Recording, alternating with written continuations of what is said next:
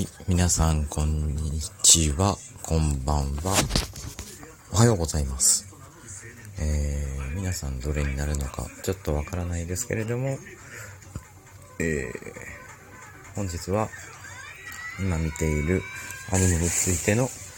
えー、ことをお話ししていこうかなと思います。えー、ちょっと時期は外しましたけれども、今期のアニメについて話していこうと思います。えー、僕が今回一押しの、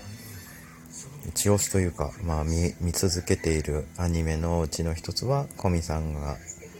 コミショのコミさんですね。えー、コミさんを、の今回の面白かったところは、えー、こう、スクール水着会で、えー、自分の中で、あ、それはありだなとかちょっと思ってはいたんですけれども、えー、そこに対して、えー、山井ちゃんが、えーその姿は周りには見せられないみたいな話になった時に、おうっていう思いを持たされたり、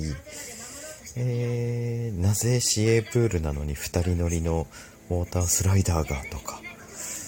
えー、あとは、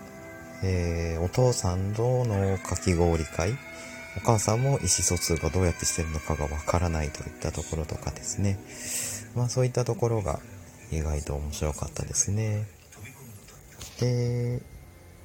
まあ最終的には、えー、図書館の話は、お父さんに送ってもらう話になり、プールの話は、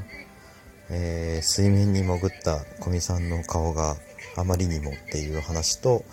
あと、結果的な話で言うと、え